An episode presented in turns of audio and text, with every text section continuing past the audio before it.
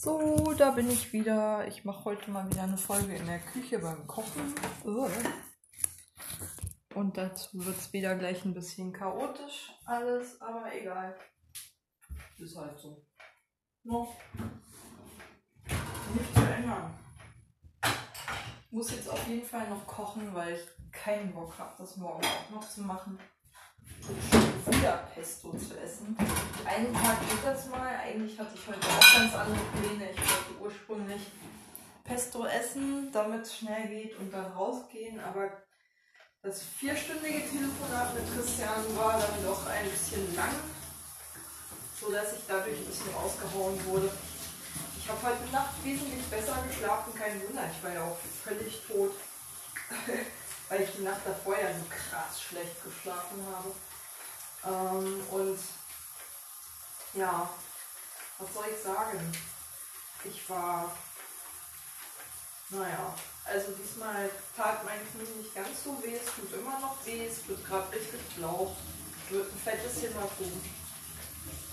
Ich denke mal, das wird dann wieder. Habe ich das Gefühl, es mehr als ein Hämatom ist. Also dafür kam mir der Aufprall dann doch ein bisschen zu zaghaft vor. Ich habe ja schon ganz andere Unfälle erlebt, gerade in Bezug auf mein Knie. Naja. Okay, der eine ist auch schon 2009 gewesen und seitdem ist eigentlich nichts Krasseres mir passiert. Das ist jetzt die krasseste Verletzung seitdem und auch das ist, wie gesagt, ich denke, ein Hämatom. Ein ordentliches Hämatom.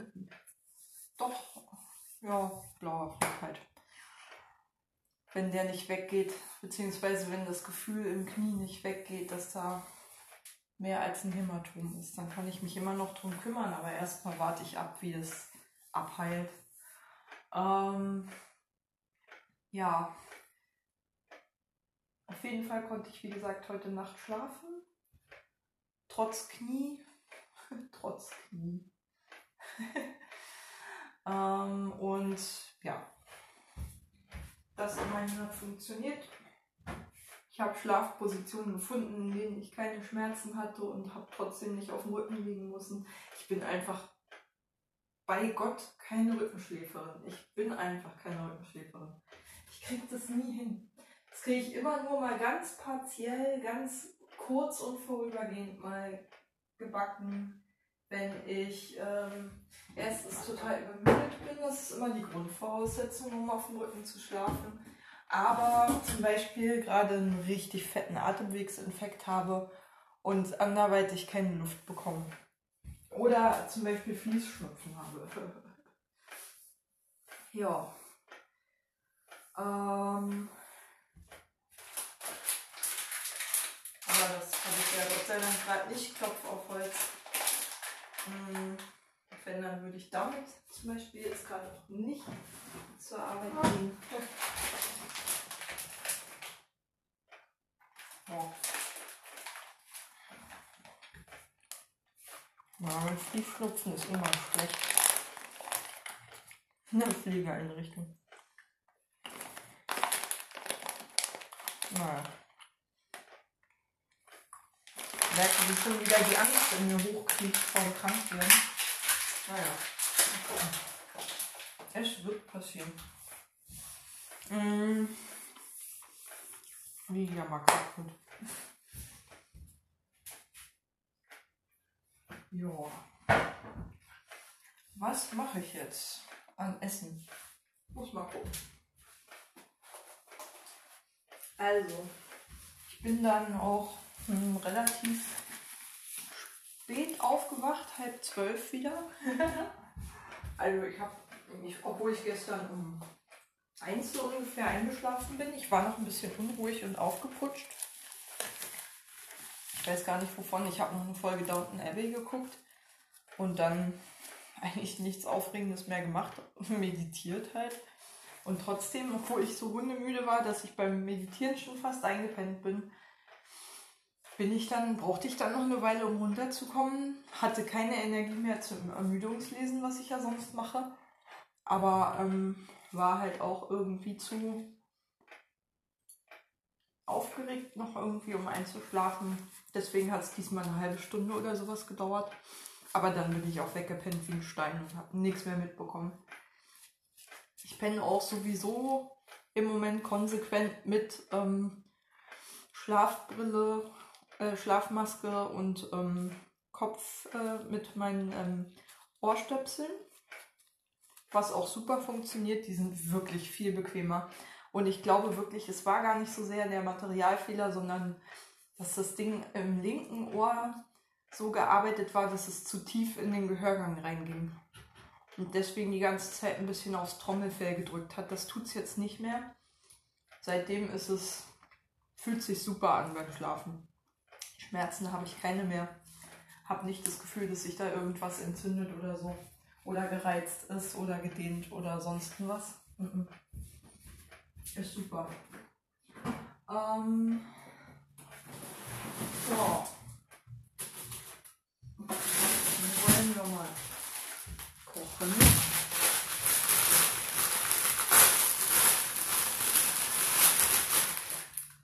Oha, der Packscheu muss aber dringend weg. Mhm. Ja, Brokkoli muss man auch immer schnell verarbeiten. Äh, hilft ja nichts. Kino.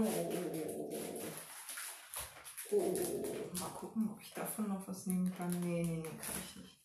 Der fängt schon an zu schimmeln. Auch schön. Nicht mal den anderen, der sieht besser aus. Noch ein bisschen knackiger.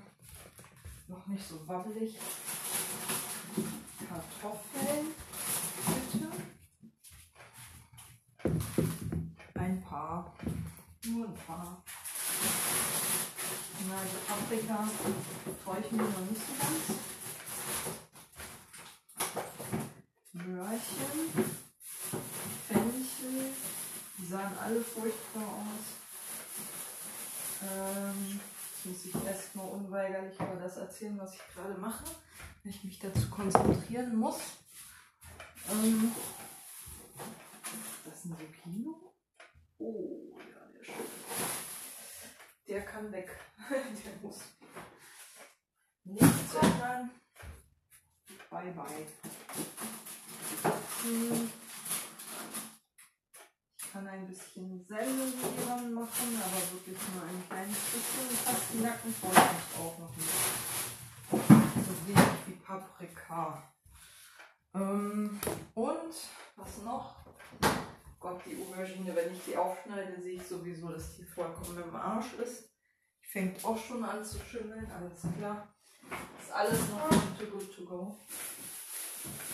Dann ist hier noch eine Süßkartoffel, die weg muss. Äh, ja, das war's. Kartoffeln, Möhren, Fenchel, ein Zucchino, Brokkoli, ein Pak Choi bisschen Sellerie und eine Süßkartoffel.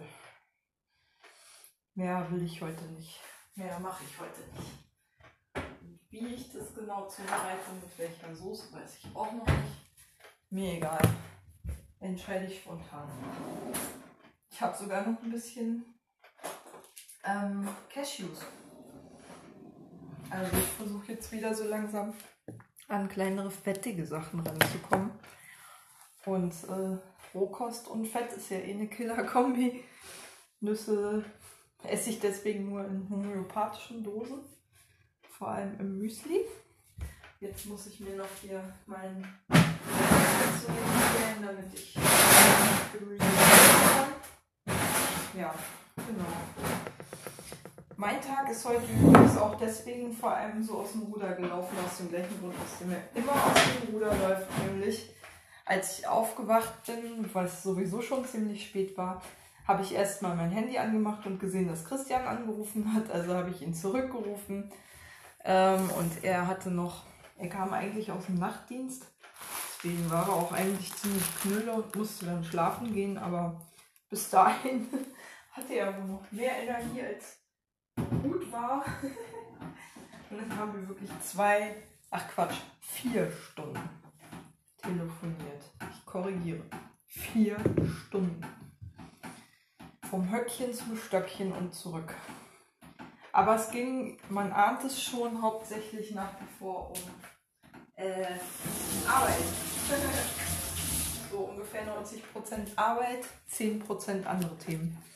Und ähm, was soll ich sagen? Immerhin meinte er, dass äh, sich einer der Kollegen schon neulich total begeistert über mich gezeigt hat und er ihn richtig ausgebremst hat, damit er nicht zu enthusiastisch wird und irgendwelche zu hohen Erwartungen an mich stellt. Aber der hat jedenfalls, den hat er auch als meinen Fürsprecher bezeichnet. das ist doch schon mal was wert. Also freue ich mich, das zu hören. Ansonsten, ja, haben wir halt so über alle, allgemein die Arbeitsatmosphäre uns ausgetauscht und so und wieso die sich gerade verändert und was da so ob und wo da ein Undenken spürbar ist. Und uns allgemein über unser Lieblingsthema Mentalitäten im sozialen Bereich ausgetauscht und Umgang mit Fachkräftemangel, weil er ja immer noch so ein bisschen fassungslos ist, wie leicht mich meine Arbeitgeber rauskicken konnten in Bereichen, in denen eigentlich Fachkräfte gesucht werden in der Vergangenheit. Und er ist halt an seinem Arbeitsplatz einer derjenigen, die auch den Kollegen ins Gewissen redet, Leute nicht leichtfertig gehen zu lassen und Leuten eine Chance zu geben, gerade weil, und das habe ich ihm auch jahrelang wirklich darin unterstützt, diese Sichtweise zu propagieren, weil Fachkräfte gerade im sozialen Bereich halt nicht auf Bäumen wachsen, sondern wirklich aufgebaut werden müssen, gebunden werden müssen. Und ich habe so das Gefühl, dass das immer noch für viele, also bei manchen Leitungen vielleicht schon so angekommen ist, aber halt in den Kolleginnen noch nicht. Wobei ich es mir da eigentlich schon so vorstelle, das ist ja gar nicht so. Also das habe ich ja auch schon erzählt. Eigentlich ist es ja ganz logisch, je mehr Leute die Dienste abdecken, desto weniger ist die Wahrscheinlichkeit, dass man aus dem Frei herausgerufen wird, um Zusatzdienste zu übernehmen. Desto weniger hat man in der Schicht auch selber zu tun. so. Das heißt, man merkt ja ganz unmittelbar den entlastenden Effekt im Prinzip schon relativ schnell, sobald man jemanden hat, der ein bisschen eingearbeitet ist und Aufgaben übernehmen kann. Klar muss man dafür ein bisschen Arbeit investieren und es ist auch schwer, wenn man vor Arbeit kommen gucken kann, aber es rentiert sich ja eigentlich. Und ich fand es immer ein bisschen doof, dass das halt, naja gut, in der Wohnhilfe war die besondere Situation, dass halt teilweise zu wenig Klienten da waren die, um die sich die Sozialarbeiter teilweise gekloppt haben. Einfach weil der Träger zum Beispiel wenig Hilfen erfolgreich beantragt hat für Klienten. Weil zum Beispiel zu viele von den Ämtern abgelehnt wurden oder ähm, meinetwegen einfach grundsätzlich das Aufkommen an Klienten gerade relativ gering war. Und ähm, solche Konstellationen gab es auch, aber in der Pflege ist ja die Situation total anders. Da hast du ja eher die Situation, dass du irgendwie Schichten abdecken musst. Ein festes, klares, also klar ist, was getan werden muss. Und es natürlich umso weniger anstrengend ist, also umso entspannter ist zu arbeiten, je mehr Leute da sind, die den Job machen können. Weil die Anzahl der Bewohner in der Wohnstätte ändert sich ja nicht groß. Die ist ja, ein Konstant, die ist ja eine Konstante. Da muss man gucken, wie man die Arbeit auf möglichst so möglichst so aufteilt, dass sich keiner dabei tot macht und ähm, nicht immer die gleichen die schweren Sachen machen und die gleichen die leichten Sachen und so. Und ähm, ja, also Christian petzt mir dann immer noch von den anderen, die gerade neu dabei sind oder auch ein bisschen oder auch gerade dazugekommen sind oder noch sich noch etablieren müssen im Team. Da ist zum Beispiel auch eine Praktikantin, die neulich, ähm, die eigentlich keine großen Probleme hatte bisher bei den pflegerischen Tätigkeiten, auch keine Berührungsängste mit den äh, Bewohnern hatte, gegenüber den Bewohnern hatte, aber das erste Mal irgendwie zugeguckt hat, wie, ähm, wie die Magensonde bewegt wurde an dem Bewohner, der über die Magensonde ernährt wird. Und da ähm, ist ihr wohl schlecht geworden. Und er spekuliert, dass sie jetzt, sie ist gerade krank, dass es vielleicht unter anderem an, also an diesem Vorfall liegen könnte, wo ihr halt schlecht geworden ist. Und ich frage mich ja auch mal so ein bisschen, wo meine Ekelgrenze ist, aber ich bin ja eigentlich, denke ich mal, hart im Leben und wie gesagt, ich denke nicht, dass es da was gibt nach wie vor, an was ich mich überhaupt nicht gewöhnen kann. Ich denke, es sind anspruchsvolle Tätigkeiten nach wie vor und einiges ist wirklich tricky. Aber ich habe ja alle Zeit der Welt da reinzukommen. Ich muss mich da ja auch nicht krass unter Druck setzen. Wichtig ist, dass ich erstmal so gucke, wie ich ne, für meine Einarbeitung so weit sorgen kann, dass ich möglichst bald halt nicht nur mitlaufe, sondern halt Sachen übernehmen kann, die wichtig sind. Pflegerische und anderweitige Tätigkeiten. Und ich habe auch gemerkt, nach wie vor, dass ich nach, auch gerade jetzt am Anfang noch den Anspruch habe, dass immer mal wieder so Leerlaufzeiten von mir genutzt werden können, um zum Beispiel mal mit Bewohnern was zu machen, die sonst hinten runterfallen, die zum Beispiel bei den Spaziergängen übergangen werden, weil da einfach die Zeit für fehlt und so. Und das finde ich nach wie vor ja schon sehr befriedigend, dass ich da quasi einen Unterschied mache. Das ist spürbar, dass es für die Bewohner auch einfach ein Mehrwert ist, dass ich da bin. Gegenüber dem Zustand, wenn ich nicht da wäre. Und ähm, gleichzeitig will ich das aber auch für die Kollegen halt diesen Unterschied machen dass sie eben spürbar entlastet werden. Also ich beabsichtige nicht, mich da mitziehen zu lassen oder sowas. Oder ständig zu sagen, oh nee, das mache ich nicht und oh, das ist mir zu anstrengend und so. Ich will es erstmal möglichst vorurteilsfrei ausprobieren und dann einfach gucken. Und einfach, also sehr sparsam sein mit so Aussagen wie, mache ich jetzt grundsätzlich nicht, weil es mir zu blöd, zu anspruchslos oder was auch immer. Nö. Nö, nö. Wenn mir Leute was zeigen möchten, dann mache ich das auch mit. Ich müsste schon, ich bin ja sowieso ein unfassbar neugieriger Mensch. Es gibt eigentlich bisher nichts, was mich da prinzipiell überhaupt nicht interessiert. Und das, was wahrscheinlich die wenigsten Leute interessieren dürfte, nämlich so buchhalterische Tätigkeiten, Schrägstrich Kassen, Kassenführung, Kassenkontrolle, wo ich mich einarbeiten will, ist wahrscheinlich das mit Abstand unbeliebteste, was man in der Einrichtung so machen kann. Und selbst da habe ich ja Interesse dran. Ist ja auch nicht verkehrt. Ähm, ja, das waren so ein paar Inhalte unseres Gesprächs. Und ansonsten haben wir uns noch verabredet für nächste Woche Donnerstag wo er dann endlich mal meine Gardine richtig befestigen will. Die Haken hat er wohl schon gekauft, die fehlenden.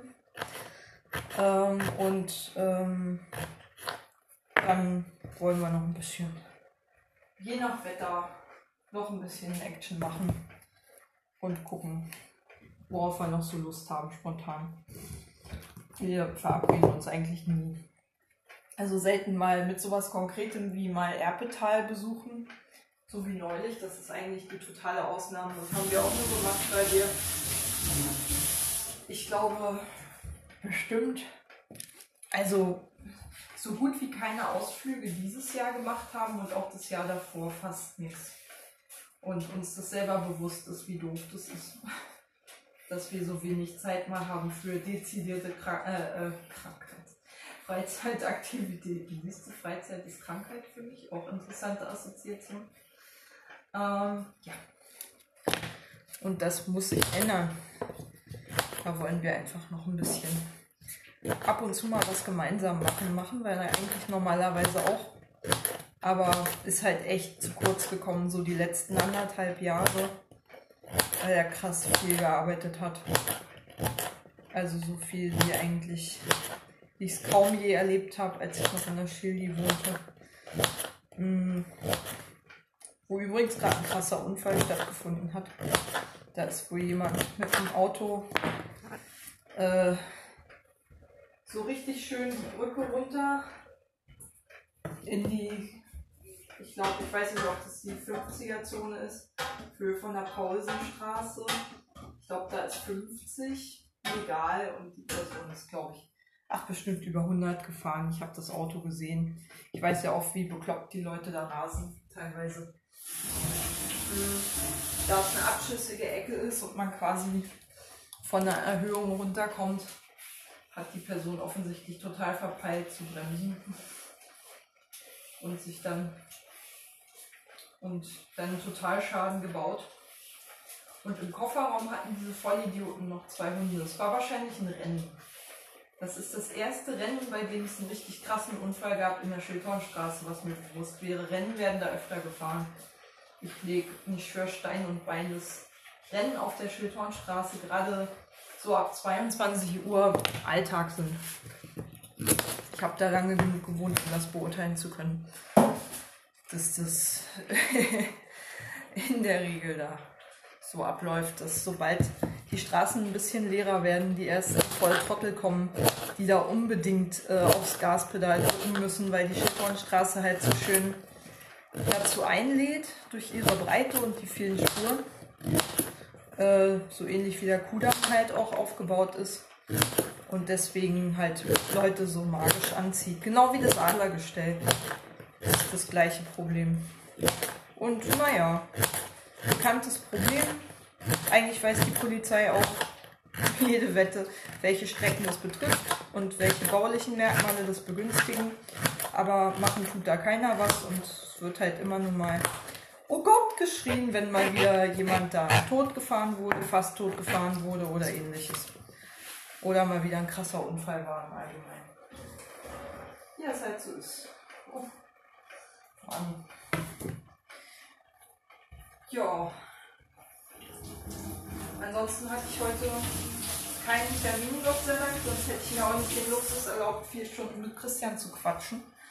Ähm, und bin dadurch ein bisschen mit meinem Plan in Verzug geraten. Also mit den Aktivitäten, die ich mir heute vorgenommen hatte. Eigentlich wollte ich heute rausgehen.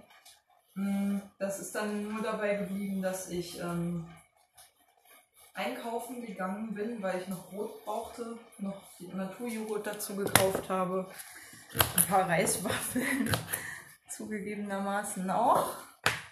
Und ähm, ja, was habe ich noch? Reiswaffeln, ähm, Aufstrich. Aufstrich wird auch langsam knapp.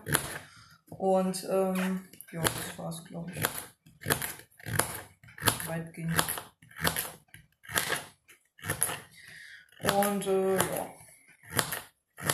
Ansonsten habe ich heute bisher noch nicht mal geschafft, die Newsletter zu lesen. Habe aber immerhin schon Russisch geübt und äh, Neural Nation gemacht, vorhin auf dem Balkon. Wobei es echt ätzend war, weil wirklich alle fünf Minuten entweder irgendjemand sich lautstark unterm Balkon unterhalten hat, auf dem ich saß, oder irgendjemand äh, mit einem Auto mit mindestens 50 bis 70 durch die Straße geheizt ist, also viel zu schnell gefahren ist. Ist ja auch immer so ein beliebtes Ding. Einfach durch Wohngebiete mit, weiß ich nicht, setzen Sie hier eine beliebige Zahl ein, durchzuheizen. Das scheint ja irgendwie auch keinen zu stören, dass das komplett illegal ist. Nervt mich halt, weil ich eben von der Schildhornstraße immer noch ein gebranntes Kind bin. Ja. Ich mache mir noch einen Tee zum Runterkommen.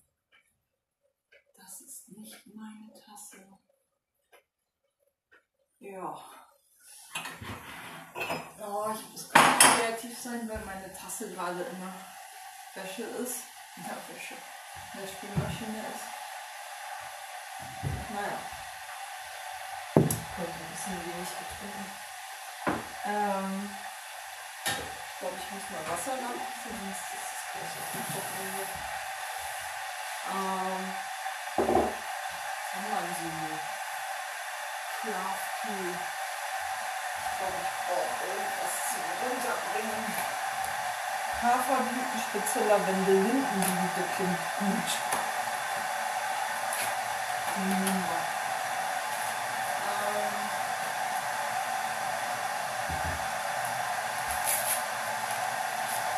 Hatte neulich auch schon Beruhigungstee getrunken, bevor ich dann trotzdem die ganze Nacht nicht schlafen konnte.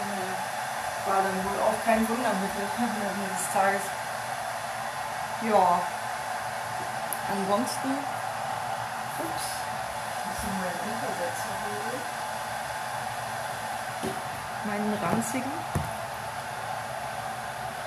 Gucken, dass ich das Handy nicht kaputt mache. Hm. Ich bin heute irgendwie unausgeglichen. Also ich glaube, das liegt daran, dass ich heute nicht draußen war, obwohl ich es mir so fest vorgenommen hatte. Ich hatte mir den Tag tatsächlich ganz, ganz anders vorgestellt. Mein Plan war ja wirklich, den Tag im Prinzip draußen zu verbringen. Was gar nicht geklappt hat. Und ich weiß ja, dass morgen schon ein extrem krasser Temperatursturz, der sich jetzt auch schon durch krasse Sturmböen ankündigt. Aus Nordosten natürlich. Ähm,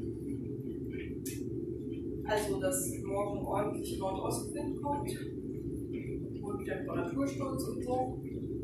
Wir haben ja jetzt schon über 30 Grad. Das heißt, es wird nicht die beste Idee sein, dabei extensiv rauszugehen. Hm, jedenfalls nicht, wenn man nicht in Bewegung ist, weil es schlichtweg zu kalt sein wird. Und ausgerechnet morgen habe ich nur einen Termin um 11. Und ansonsten halt nichts zu tun. Hm. Also mein Erstgespräch hier in der Florian-Geier-Straße bei der Therapeutin. Dann noch zwischen ihr und zwischen dem am Katzengraben entscheiden muss. Mich entscheiden muss, bei wem ich dann bleibe. So, muss mal den Schuh wechseln. Was machen wir jetzt? Den Fenchel würde ich vor. Nee, Sellerie. Sellerie.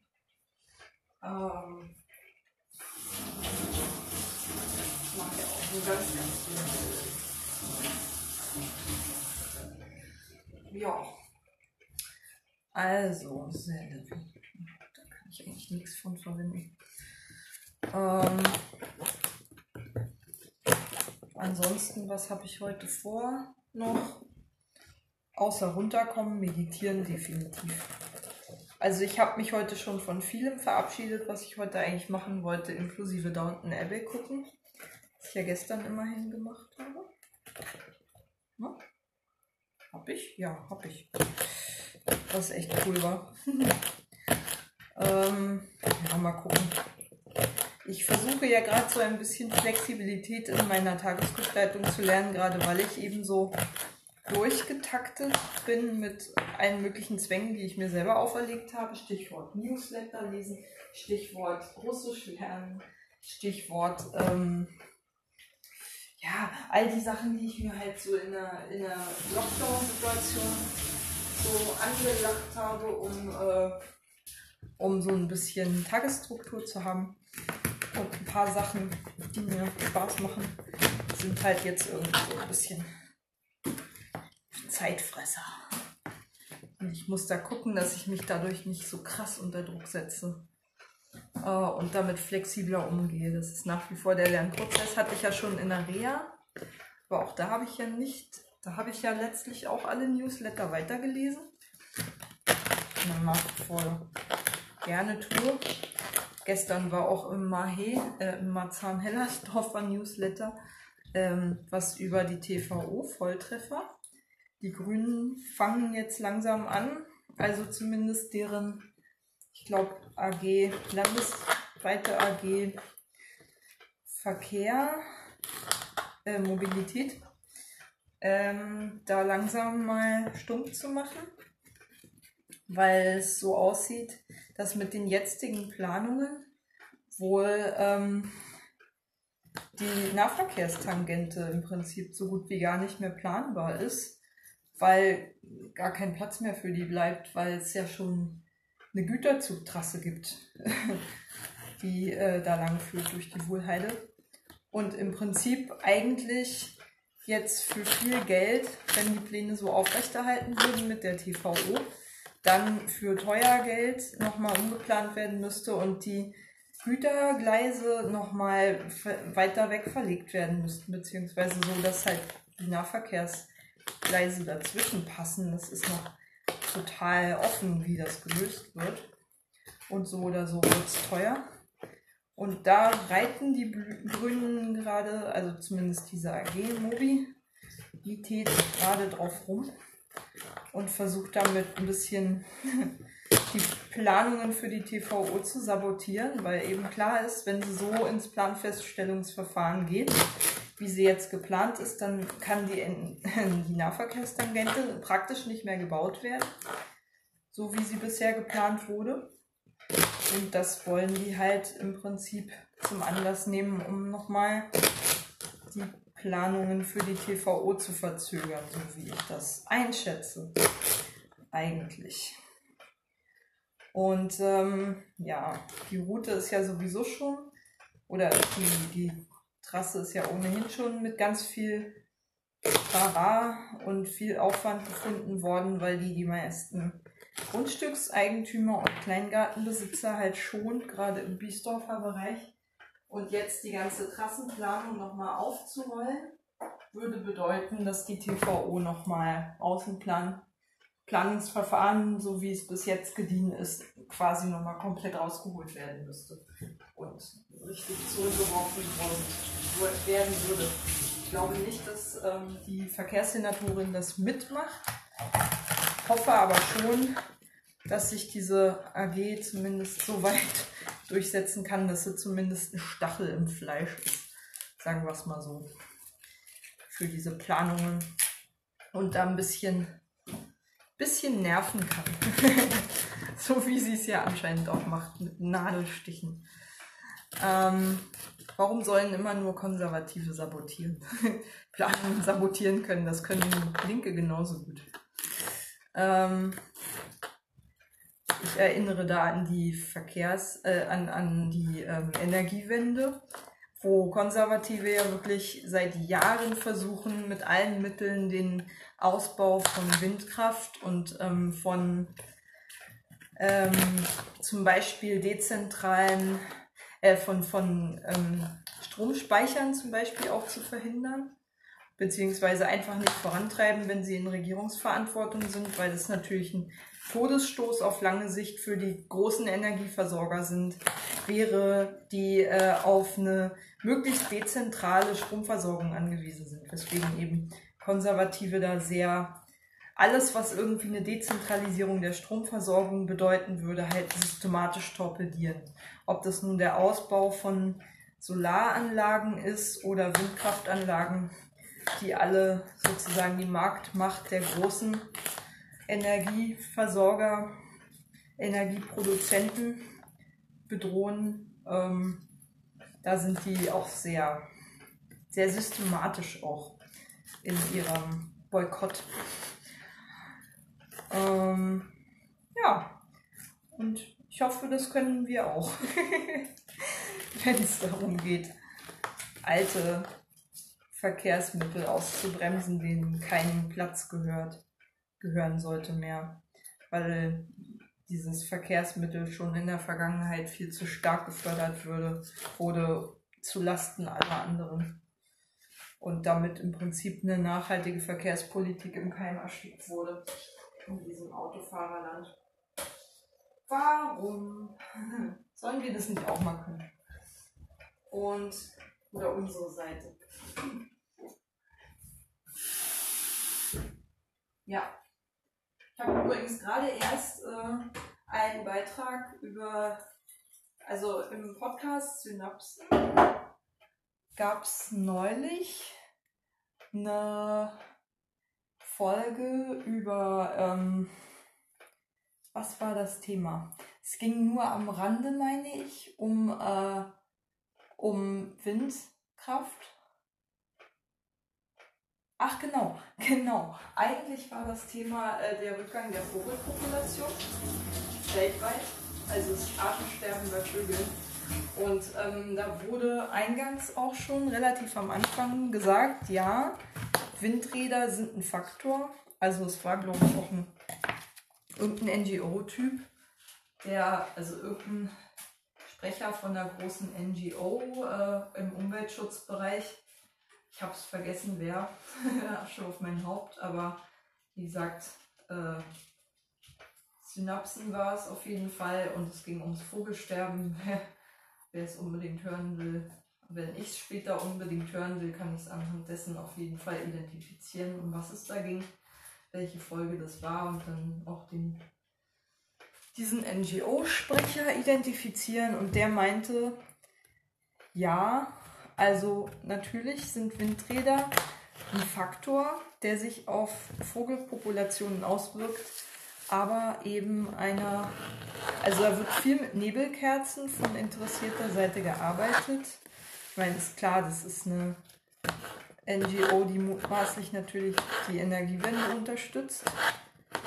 Insofern, die werden sich nicht nur um Naturschutz kümmern, sondern eben auch um Energiewendefragen und dann selbstverständlich darauf acht geben, dass sie da nicht den falschen Leuten Argumente liefern. Und ähm, der meinte, ja, Windräder töten schon auch Vögel oder stellen eine potenzielle Gefahr dar, aber in einem ganz anderen Ausmaß, als es die industrielle Landwirtschaft äh, mit ihrem großflächigen Pestizideinsatz, äh, dem riesen Flächenverbrauch und dem, ähm, den Monokulturen hat. Und ähm, das hat er nochmal deutlich betont und vergleicht es so damit, dass halt bei Windrädern schon lokal begrenzte Bestände betroffen sind, die sich auch schnell wieder erholen können und in jedem Fall nicht so umfassend dezimiert werden. Aber äh, von sowas wie, naja, halt industrialisierter Landwirtschaft im Prinzip weltweit so ziemlich alle Vogelarten betroffen sind. Und ähm, ja, Faktoren waren ja klar. Ich meine, Vögel finden halt immer weniger Nahrung, finden immer weniger Brutplätze. Insekten sterben ja auch gerade. Wir sind gerade bekanntlich in so ziemlich dem größten Artensterben seit ach, Jahrmillionen. Ähm, und das glaube ich auch. Das glaube ich auch. Ich sehe es auch. Ich sehe es ganz konkret als Kind habe ich häufiger noch, gerade in Mecklenburg-Vorpommern, wo ich ja in der Mecklenburgischen Seenplatte quasi in der Region ungefähr häufig war, weil meine Oma da gewohnt hat. Ähm, noch häufig so richtig schöne Blühwiesen gesehen und auch in Neckarmünde und Umgebung halt richtig schöne Felder, in denen halt noch mehrere Pflanzen vorkamen. Das ist heute alles Mais oder Raps. Also es gibt im Prinzip, ich habe richtig gesehen, wie die Monokulturen zunahmen und ich den Feldern förmlich zugucken konnte, wie sie immer weiter verödeten. So, ich habe kaum jemals noch eine blühende, wirklich diverse Wiese gesehen und ähm, das in einem der agrarischsten Bundesländer Deutschlands.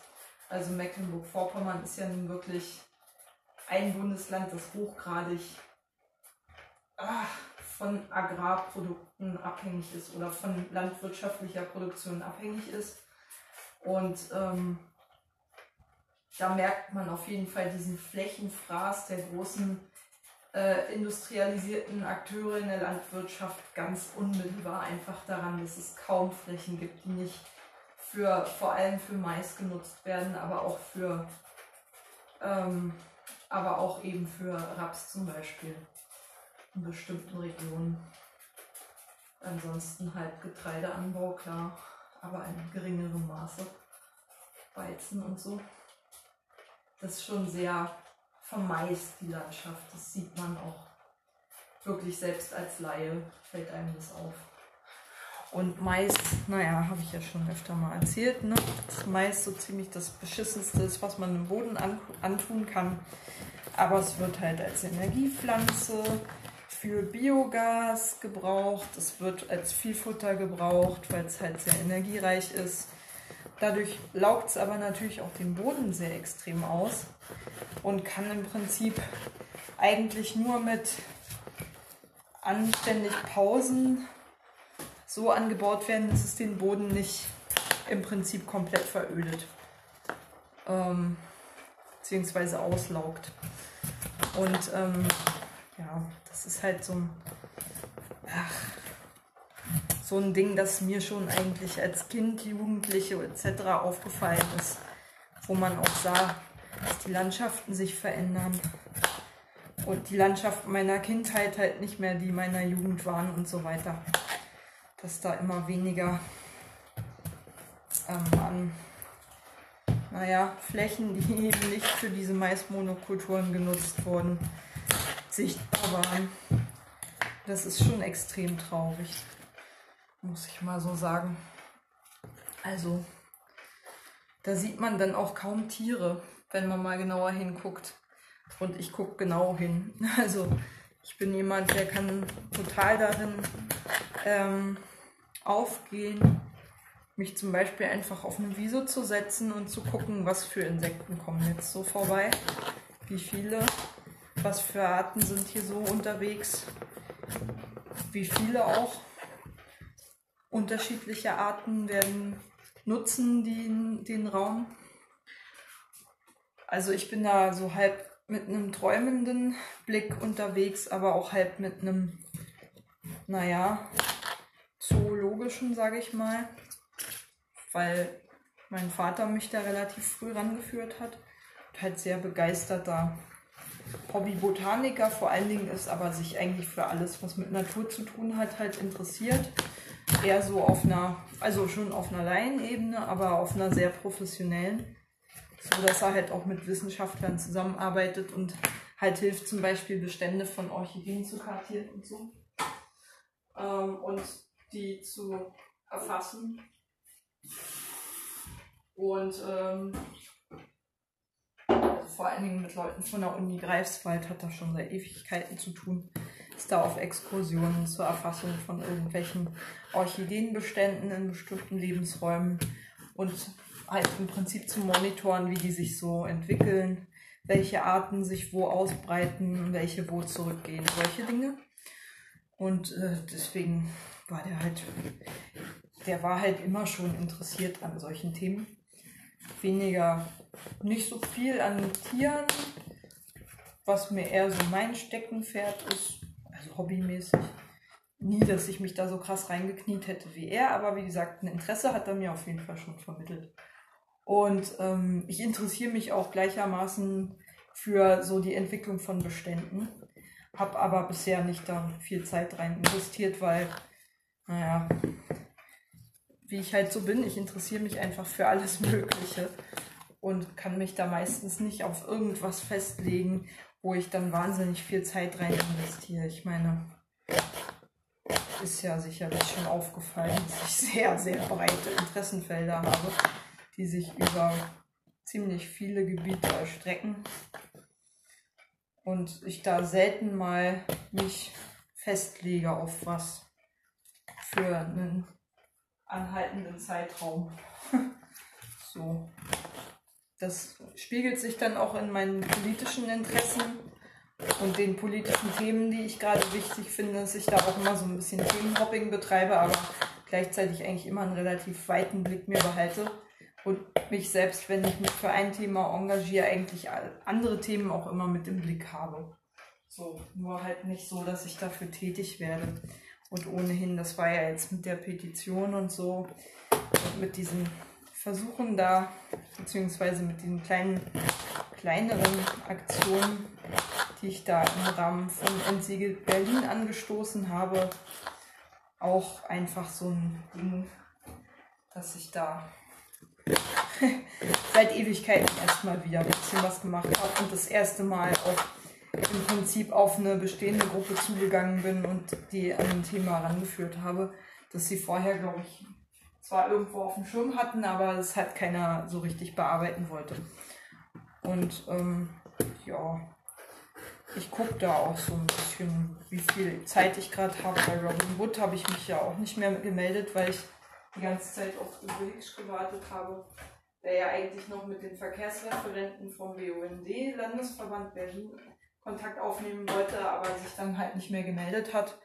Ich werde ihn beim nächsten Treffen einfach nochmal darauf ansprechen. Das wird ja jetzt sicherlich demnächst stattfinden, was denn daraus geworden ist. Und dann, wenn ich da irgendeine Aussage habe, ob er ihn erreicht hat oder nicht und ob der bereit ist für Revo dazu was zu erzählen, äh, dann gegebenenfalls mit der Aussage nochmal auf Robin Wood zugehen. Aber ich wollte jetzt die nicht, ohne dass ich irgendwelche Neuigkeiten habe, ähm, kontaktieren. Weil irgendwie haben die auch vergessen, mich in ihren Verteiler aufzunehmen und sich dann nie wieder gemeldet. Ich höre praktisch seit Monaten nichts von denen, obwohl ich denen meine E-Mail-Adresse gegeben habe. Werde auch nicht zu Treffen eingeladen und dann, ja, ist halt so. Und ich weiß, ich müsste dann einfach nur eine Mail schreiben. Aber das war jetzt irgendwie nicht so. War jetzt ohne irgendwelche Neuigkeiten zu haben. Und wo ich doch die Hoffnung hatte, dass vielleicht doch ein etwas kompetenterer Referent als ich gewonnen werden könnte für das Thema, der vielleicht auch ein bisschen mehr Leute zieht, auch einfach nicht so richtig sinnvoll. Naja, egal. Außerdem, Alter, habe ja nun wahrlich genug Sachen zu tun, muss ich eben ein bisschen aufpassen und das ist halt immer das, was zuerst hinten runterfällt, wie es halt so ist. so wie ich es garantiert wieder aufnehmen werde und da selber auch mir Notfallsthemen schaffen werde, wenn ich äh, wieder keine Arbeit haben sollte mal wieder. Aber es geht halt mit Erwerbsarbeit nebenbei. Zumal mit neuer, ungewohnter, körperlich auch anstrengender körperlich und geistig anstrengender und herausfordernder auch einfach schwer. So. Das ist dann einfach ein bisschen komplizierter.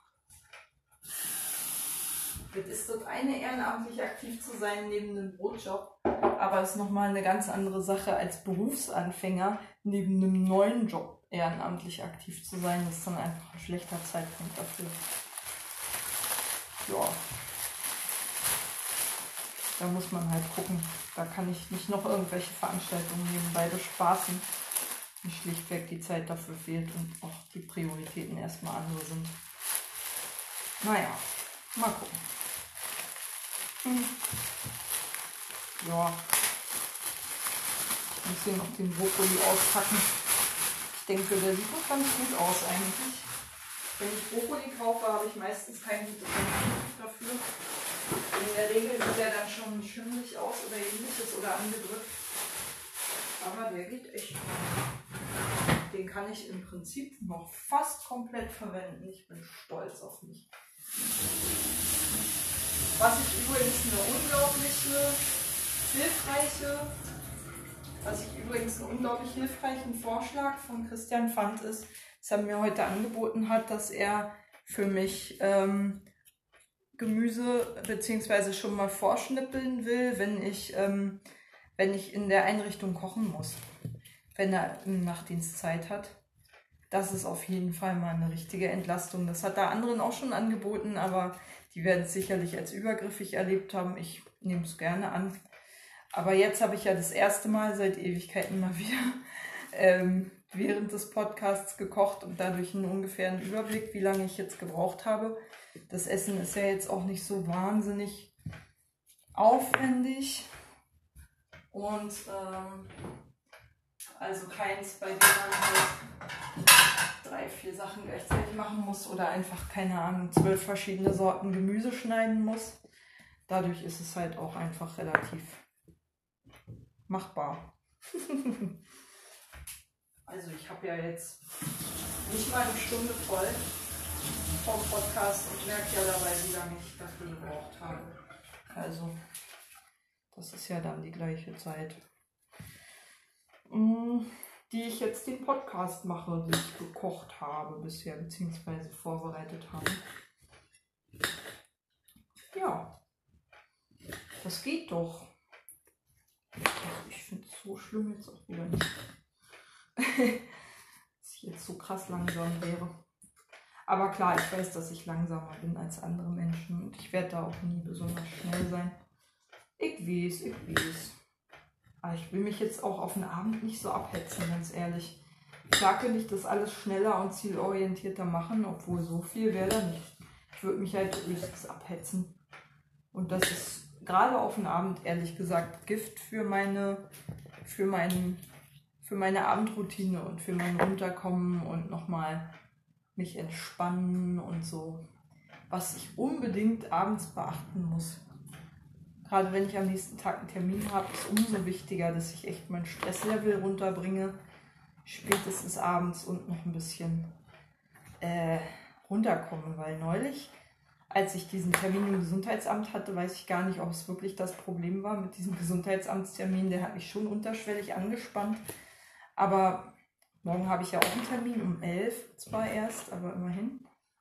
Und auch hier in Adershof, Adlershof. Und ähm, der ist halt schon so ich mir denke, oh, eigentlich habe ich da nicht wirklich viel Schiss vor, aber halt das frühe Aufstehen, das vergleichsweise frühe Aufstehen, also um halb, mm, halb zehn habe ich mir einen Wecker gestellt. Ähm, das ist halt schon ein bisschen doof. Für meine Verhältnisse, gerade für den Rhythmus, den ich gerade habe, ist es ein bisschen lästig. Ähm, naja, aber ich will ja nicht komplett aus der Übung kommen. Ich muss ja dann auch ab und zu mal wirklich früher aufstehen. Dann irgendwie gucken, wie ich solche Tage auch überlebe. Es werden überschaubar wenige sein, Gott sei Dank. Gott sei Dank. Ich werde auch gucken, dass die wirklich schön weit weg sind von den Spätdiensten, dass ich da nicht zu viel mir zumute an Wechseln auch. Wechselschichten, weiß ich ja, sind hardcore. Naja, und ähm, ja, also ich muss einfach, ja, ich muss einfach weniger in Muss-Kategorien denken abends. Und öfter mal sagen, was immer ich mir jetzt noch vorgenommen habe, kann auch bis morgen warten. Und dann bin ich schon erheblich entspannter. Wenn ich eher mal nach dem was, worauf habe ich jetzt noch wirklich Lust? Was will ich jetzt noch machen? Was hilft mir jetzt abends noch runterzukommen? Äh, wenn ich eher nach solchen Sachen gehe, hilft es mir auch viel besser, in die Nacht reinzukommen und äh, ruhig zu werden und mich äh, zu entspannen, als wenn ich selbst abends noch irgendwie in so Kategorien denke, wie ich muss jetzt noch das und das schaffen. Also ich könnte mich jetzt zum Beispiel dafür abbieten, abbieten I could uh, upbeat myself. I could beat myself up for not uh, having managed to read my uh, my meine Le Monde Diplomatique.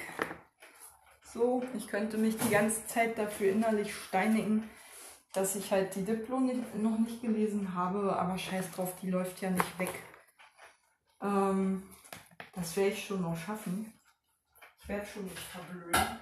Ich habe immer so die Angst, dass ich die latente Angst, die total irrational ist, dass ich irgendwie den Kontakt zu meinen Interessen verliere.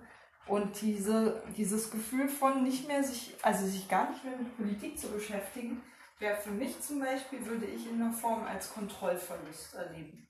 Also als eine Form von, oh Gott, jetzt passiert alles Mögliche in der Welt und du hast überhaupt keine Ahnung mehr was. Und ich habe mich schon echt ganz doll von tagespolitischen Themen zurückgezogen, die ich früher viel intensiver verfolgt habe, weil vieles sich halt auch wiederholt. Irgendwie die zehnte Entgleisung von Donald Trump brauche ich jetzt auch nicht ständig zum Frühstück äh, aufs Butterbrot geschmiert. Ist ja auch vieles, was sich wiederholt und wenn irgendwie auch die 50. Studie über Kinderarmut, die das gleiche wie die Studien, die jährlich sozusagen seit 20 Jahren rauskommen, besagt, äh, nochmal durchgekaut wird, dann muss ich das auch nicht unbedingt verfolgen, weil das, wie gesagt, eh seit Minimum 20, 30 Jahren die gleichen Aussagen sind. Und wenn man eine gelesen hat, hat man alle gelesen und die politischen Empfehlungen sind auch immer die gleichen, die auch seit 20, 30 Jahren konsequent ignoriert werden. So ist es mit vielen, im Prinzip mit allen sozialpolitischen Themen, ob das nun das Thema Langzeiterwerbslosigkeit ist, ob das nun das Thema Inklusion von Behinderten ist, auch ein Thema, das konsequent ignoriert wird, ob das nun überhaupt Thema Arbeitsmarkt ist und ähm, keine Ahnung, Arbeitsverdichtung, steigende Anzahl von psychischen Erkrankungen am Arbeitsplatz ist. Auch das ist ein Thema, das ich seit 20 Jahren kontinuierlich immer wieder höre. Ob das nun das Thema ist, keine Ahnung, fehlende Mitbestimmung in Betrieben. Naja gut, das wird nicht so häufig breit getreten. Eigentlich eher so von linker Seite und dann auch immer das Gleiche.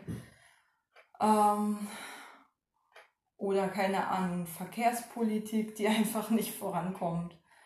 Und äh, keine Ahnung, Energiewende, die nicht vorankommt. Pflegenotstand, der, der einfach Fachkräftemangel. Diese Themen, die ich alles schon mit Vornamen kenne und mit Namen und Adresse. Ähm, seit 50 Jahren. genauso lange. Demografischer Wandel. Ähm, oh, das Gesundheitssystem, das nicht funktioniert. Ähm, oh Gott. Es gibt so viele Themen, die ich mir einfach nicht mehr gebe, weil ich es einfach kenne. Die Reflexe kenne, die Forderungen kenne, die ganze Debatte kenne und mir einfach so denke, so, oh, nicht schon wieder. Was kann man dazu noch sagen? Mittlerweile gehört auch das Thema rassistische Diskriminierung dazu, weil es auch immer die gleichen Leute sind, die die gleichen Forderungen erheben, die ich nach wie vor unterstütze. Das Thema EU-Außengrenzen und diese menschenverachtende Nicht-Migrationspolitik, migrationskonsequente Migrationsverhinderungspolitik, die im Prinzip die Abschottungspolitik, die in der EU läuft. Ich bin so müde, immer die gleichen Sachen zu hören immer die gleichen Themen zu hören, immer die gleichen Forderungen zu hören und es bewegt sich nichts zum Positiven. Nichts. Absolut nichevo, nada, niente. Ähm, ich glaube, das können wahrscheinlich viele links eingestellte Menschen gut nachvollziehen, dass es irgendwann einfach keinen Spaß mehr macht, der Mana in der Wüste zu sein, der konsequent ignoriert wird Vielleicht mal, wenn mal wieder ein rassistischer Anschlag war oder ähnliches oder ein, Amoklauf oder was auch immer. Amoklauf klingt sehr entpolitisiert. Ähm, mal wieder irgendein Bilder, mal wieder irgendjemand sich durch das gesamtgesellschaftliche Klima ermutigt gefühlt hat, Menschen zu töten oder es zumindest zu versuchen. Das scheint ja jetzt auch irgendwie in regelmäßigen Abständen Alltag zu werden hierzulande.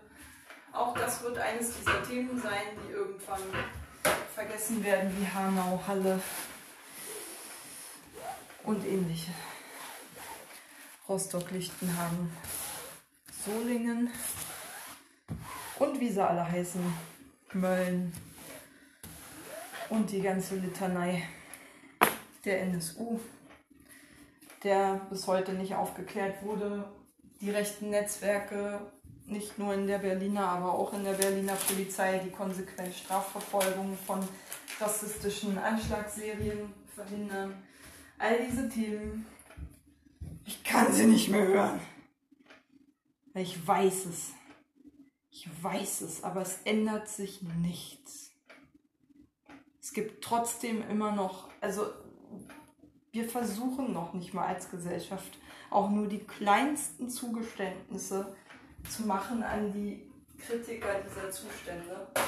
Wir schaffen es noch nicht mal wenigstens eine Ombudsstelle bei der Polizei einzurichten, an die sich oder eine Ombudsstelle, eine unabhängige Ombudsstelle einzurichten, an die sich Opfer von Polizeigewalt wenden können. Wir sind ein Rechtsstaat und glauben ernsthaft, dass wir Polizeigewalt ermitteln können, wenn wir die Polizei gegen sich selbst ermitteln lassen. Naja, und so zieht sich das dann eben durch alle Ebenen. Ne? Also wir glauben immer noch, dass wir im sozialen Bereich sparen können und äh, immer noch Geld einsparen müssen. obwohl wir einen steigenden Bedarf haben, einen offensichtlich steigenden Bedarf an Pflegebedürftigen. Wir finanzieren das Pflegesystem nicht aus. Ich kann echt nichts mehr von diesen Themen hören, weil es ist so aussichtslos. Gute Nacht.